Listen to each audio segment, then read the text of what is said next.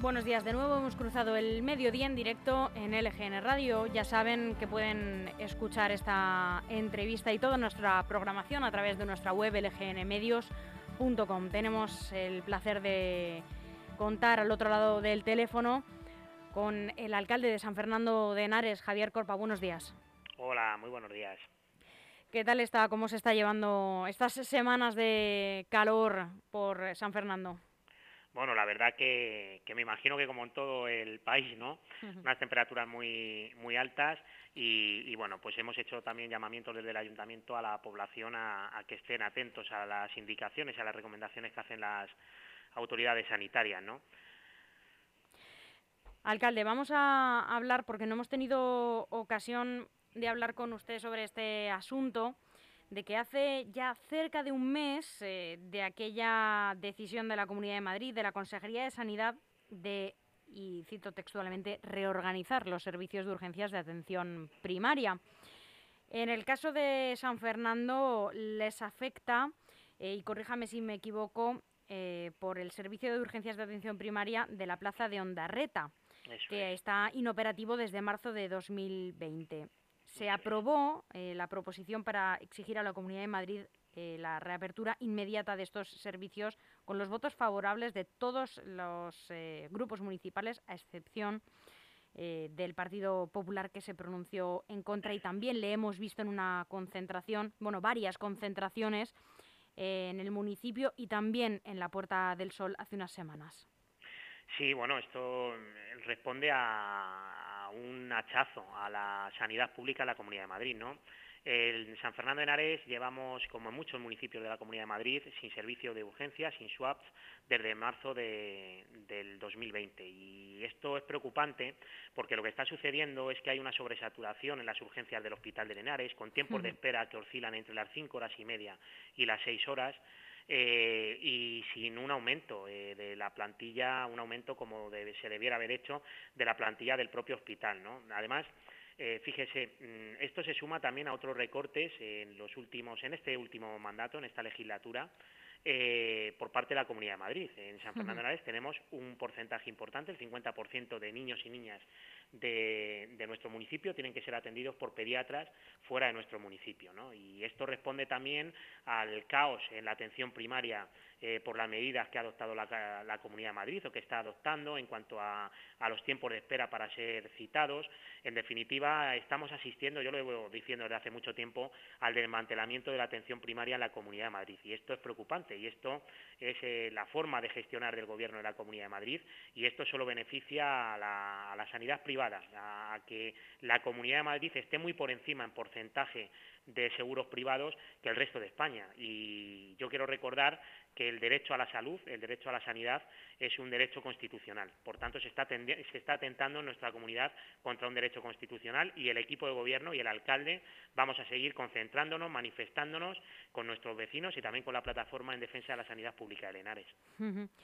Tan solo unos días después de anunciar esta reorganización, que tan solo suponía el, cierre definitivo de algunas urgencias y la conversión en puntos de atención continuada de otros, la presidenta dijo que bueno que al final se acabarían abriendo, pero sin concretar cuándo.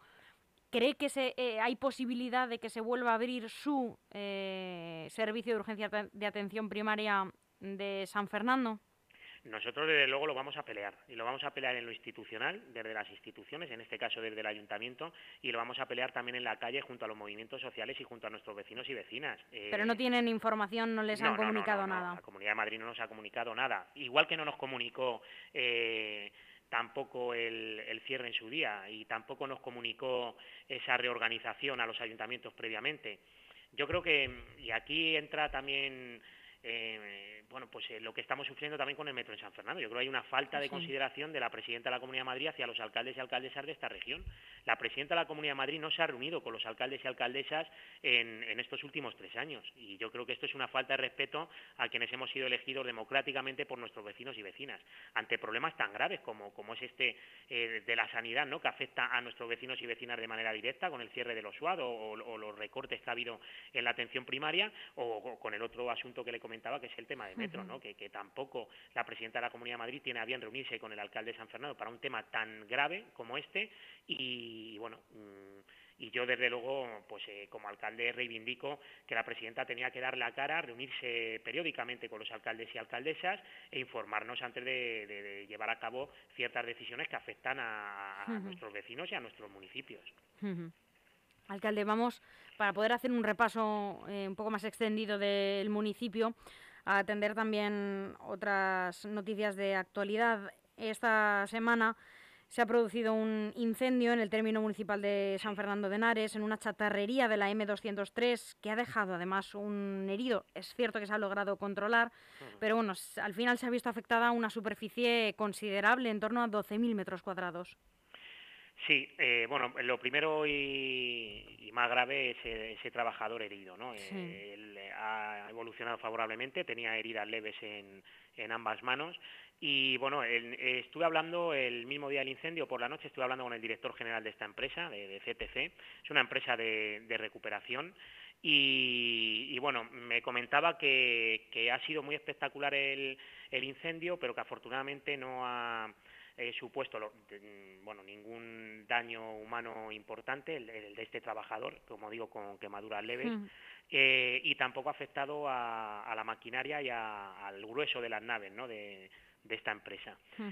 Pero sí que es verdad que hablábamos antes del tiempo, ¿no? Del calor. Eh, es verdad que este incendio pudo ser provocado por una chispa en una de las de las máquinas y bueno, pues en este caso tanto las empresas, también las administraciones tenemos que, estar muy alerta de, sobre todo de los horarios en los que se, se trabaja, ¿no? Y hay, sobre todo al aire libre porque estas altas temperaturas, pues, pues eso, cualquier chispa, cualquier colilla, ¿no? Eh, que estamos oyendo estos días, incendios que se han podido provocar por, bueno, por, por, cuestiones como el tirar una colilla y demás, pues eh, tenemos que estar muy atentos e intentar ser muy precavidos, ¿no? Y, bueno, en este caso, como digo, afortunadamente este trabajador ha evolucionado favorablemente y la empresa pues ha sufrido daños, es verdad que en el exterior, pero afortunadamente no en las naves y en, y en el grueso de la maquinaria.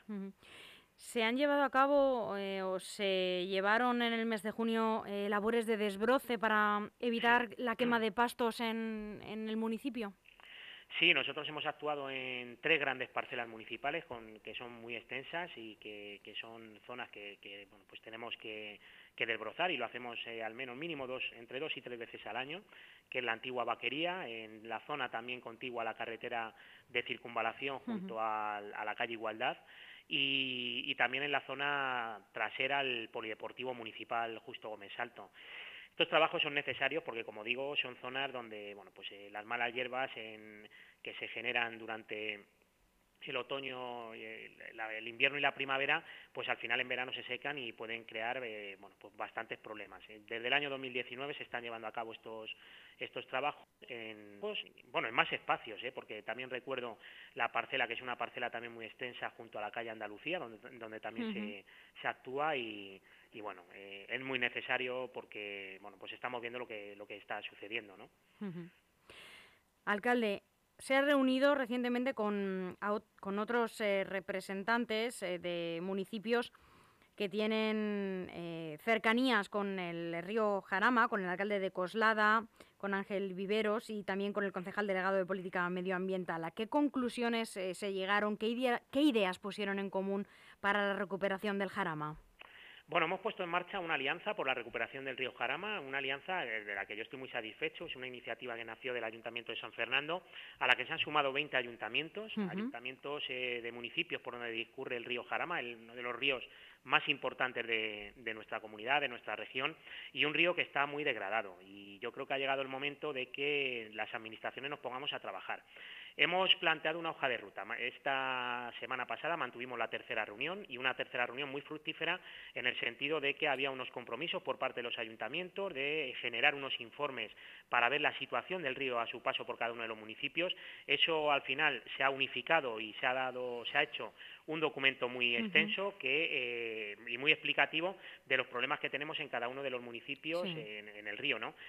¿Qué pretendemos con ese documento? Pues pretendemos, por un lado, que las administraciones locales, o sea, nosotros, los ayuntamientos, eh, actuemos dentro del ámbito de nuestras competencias, que actúe también la Consejería de Medio Ambiente de la Comunidad de Madrid, que actúe también el Canal de Isabel II y que actúe también la Confederación Hidrográfica del Tajo, que, bueno, es eh, dependiente del Gobierno de España. ¿Por qué? Porque lo que, lo que generó seguramente el que nuestras ciudades y pueblos se instalaran donde están, probablemente fueron las potencialidades que daba el río. Y ese río se ha convertido en, estos últimos, en estas últimas décadas en un problema de salubridad y en un problema de salud pública en nuestros pueblos y ciudades que ha generado bueno, pues, eh, la aparición de la mosca negra o, bueno, los malos olores, la proliferación de muchos. Se convierten en muchas zonas en auténticos vertederos también. Totalmente, totalmente. Y yo creo que ha llegado el momento de que los ayuntamientos eh, nos pongamos a trabajar con otras administraciones, como digo, con el Gobierno de España a través de la Confederación Hidrográfica y también con la Comunidad de Madrid. Y de verdad, yo creo que estoy satisfecho con el trabajo que se está realizando. Quizás no va lo rápido, lo más eh, rápido que nos gustaría que fuera, pero se está actuando y vamos a empezar ya en, en el mes de octubre. Hay una eh, vamos a reunirnos con la Comunidad de Madrid y con la, Confederación Hidrográfica y también con el Canal de Isabel II para determinar las actuaciones que tiene que hacer cada administración. Y fíjense, y me va a permitir extenderme en este asunto. Claro que sí. Eh, miren, mm, en, aquella primera reunión de alcaldes y alcaldesas, eh, a los que luego se han sumado otros muchos, algunos eh, alcaldes y alcaldesas hablaban de que esto era una utopía, ¿no? Pues yo creo que esa utopía se va a convertir en realidad y espero y deseo que el trabajo conjunto de todas las administraciones haga recuperar, como digo, un bien natural que, tiene que generar eh, atractivo a nuestros municipios y que tiene que generar también riqueza a nuestros municipios, porque como decía, el río se ha convertido al final en, un vertedero y eso no puede ser. Hay que actuar desde las administraciones y yo soy optimista en este caso y espero que si no lo veo yo, por lo menos mis hijos puedan ver el, el, río tal y como se conocía en San Fernando. Yo eh, ponía ejemplo de San Fernando, en San Fernando en la década de los 60 teníamos playas fluviales, por ejemplo, ¿no? Eh, no hace tanto. No tanto, y, donde venía una gran parte de ciudadanos madrileños y madrileñas venían a bañarse aquí al, río Jarama. Como digo, mm, hay que convertir el río otra vez en un agente potenciador de nuestros pueblos y ciudades. Alcalde, también planes que, eso eran planes que se hacían antiguamente en verano y hay que centrarse ahora en los planes que ofrece San Fernando este verano, porque se presentó hace varias semanas Vive el verano en Sanfer, que está activo hasta el 31 de julio y que ofrece pues, conciertos, cine al aire libre, eh, fiesta ibicenca en San Fernando de la espuma para jóvenes, eh, las veladas del Gloria para los más mayores, eh, y que mañana mismo, sin ir más lejos, en la Plaza de España habrá un tributo a la más grande, a Rocío Jurado. Así es. Estamos muy contentos. Además, hemos hecho una programación transversal, ¿no? Dirigida a todas las edades de, nuestros vecinos y vecinas y a todos los gustos. En, lo que tiene que ver con la música, bueno, pues hemos tenido, como dices, eh, mañana la actuación este eh, tributo a Rocío Jurado, pero hemos tenido rock, hemos tenido heavy, hemos tenido la, esa fiesta ibicenca. Eh, hoy tenemos, hoy es el cierre ya de las veladas de, del Gloria, donde está habiendo una participación importantísima de mayores que ya se lo merecían después de, tanto tiempo de pandemia, ya se lo se merecían pasarlo bien.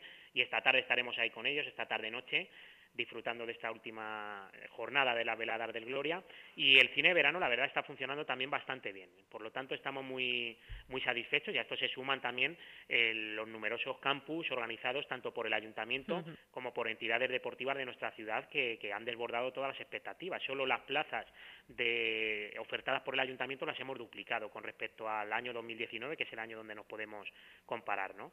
y bueno la verdad que estamos satisfechos con las actividades del verano en San Fernando y ya, estamos preparando eh, la programación de otoño, la programación cultural, la programación de juventud también de, otoño, la programación de mayores y estamos trabajando ya también en las próximas Navidades que, bueno, estoy convencido que van a volver a sorprender en San Fernando. Y hay algo que me ha llamado la atención y es que eh, desde el Ayuntamiento de San Fernando han lanzado una campaña en apoyo al comercio local. Y eso que los municipios en los municipios no es habitual que se hagan estas campañas en esta época del año, sino que lo más fácil es recurrir a épocas de mayor consumo, como eh, en Navidad, por ejemplo. Sí, en Navidad lo hacemos, eh, lo hacemos también en, en, otoño, hacemos otra, otra campaña previa a la Navidad. Pero creemos que este tipo de campañas son muy necesarias y además apostamos y queremos apostar por el comercio local porque al final se ha demostrado eh, durante la pandemia que es el comercio que ha estado ahí, el, comercio, el comercio de proximidad. Y además tenemos claro en el equipo de gobierno que una ciudad sin comercio no es una ciudad viva. De hecho, las actividades que intentamos organizar desde el ayuntamiento al aire libre eh, siempre insistimos en que van enfocadas también a que vengan otras eh, personas de la Comunidad de Madrid o de fuera de la Comunidad de Madrid a disfrutar de bueno pues de las actividades que se organizan y que eso al final redunde en un apoyo a la hostelería y al comercio local. Creo que esta iniciativa que ha tomado este verano la Concejalía de Comercio pues es muy interesante y estoy convencido que va a contar también con un gran respaldo de, vecinos y vecinas y que cuenta lógicamente con el apoyo de, la principal asociación de comerciantes de San Fernando y de los comerciantes de nuestra ciudad. Alcalde, otra eh, de las eh, mayores inversiones del ayuntamiento este verano es este cuarto plan de asfaltado en el municipio que ya ha arrancado y que queremos saber cómo va. Sí, en el día de hoy se han arrancado este, bueno, pues esta eh, cuarta, cuarto plan de asfaltado en la avenida San Sebastián, en el tramo comprendido entre Plaza Gallarta y Plaza Guernica. Esta mañana he estado allí en el inicio de las de las obras y bueno, muy agradecidos los vecinos y vecinas de la zona. Mañana comenzamos con el asfaltado también en la calle José Alís, que es una arteria principal de San Fernando, y ya anuncio y pido disculpas también por adelantado a los vecinos y vecinas que este próximo otoño se va a realizar el mayor plan de asfaltado que se recuerda en San Fernando. Vamos a llegar a más de 40 calles de la ciudad, a las principales arterias de San Fernando de Henares y el objetivo es que entre este mandato y el próximo mandato el 100% del casco urbano de San Fernando eh, se asfalte porque son calzadas donde no se actuaba desde hace más de una década y que necesitaban este bueno pues este tipo de, obras sobre todo para mejorar la movilidad y la seguridad vial en, nuestra ciudad. A eso se suma y estoy con esto muy contento que ya hemos publicado eh, ya está en licitación el mayor plan de recuperación y mejora de espacios infantiles. Hemos instalado ya el primer parque inclusivo en San Fernando. En estos días se está instalando también una tirolina y el próximo otoño se va a actuar sobre ocho grandes parques de San Fernando, pues con, como digo, con juegos infantiles eh, también para niños y niñas con diversidad funcional. Y también estamos ahora mismo en fase, el próximo otoño vamos a ver las obras de, una demanda muy importante de entidades deportivas de nuestra ciudad, la eh, construcción, la nueva construcción de la pista de, atletismo, eh, la actual está muy deteriorada, el cambio de césped del estadio municipal eh, de San Fernando de Henares y también vamos a realizar una cubrición de una pista, que también es una demanda de entidades deportivas, además de una actuación en el barrio de uno de los barrios más antiguos de San Fernando, que es lo que denominamos en San Fernando vulgarmente como el barrio La OTAN, donde se va a realizar una actuación integral. Por tanto, vamos a, hemos puesto en marcha ya pues uno de los mayores planes de inversiones de los últimos años y esto va a redundar en la mejora de, nuestra ciudad. Y no me quería olvidar, perdóname, que yo creo que es importante también en ese plan de mejora de escuelas y, y centros educativos de San Fernando de Henares que pusimos en marcha en 2019 y que durante este verano se va a desarrollar también con numerosas mejoras en todos los colegios y casas de niños y también escuelas infantiles de San Fernando de Henares. Creo que también era importante resaltarlo. Por supuesto, porque le iba justamente a preguntar qué inversiones, qué proyectos tenían previstos eh, en el consistorio para la vuelta del verano, pero veo que es todo un plan eh, de aquí a los próximos meses, así que estaremos pendientes para seguirlos de cerca para que nos vaya contando cómo transcurren. Así que nada más que agradecerle que nos haya atendido, que haya atendido como siempre a esta casa, LGN Radio, y desearle un feliz día, alcalde. Pues muchísimas gracias a ustedes, gracias por darme la oportunidad de informar a los vecinos y vecinas de mi ciudad y que tengan un buen día igualmente. Muchas gracias.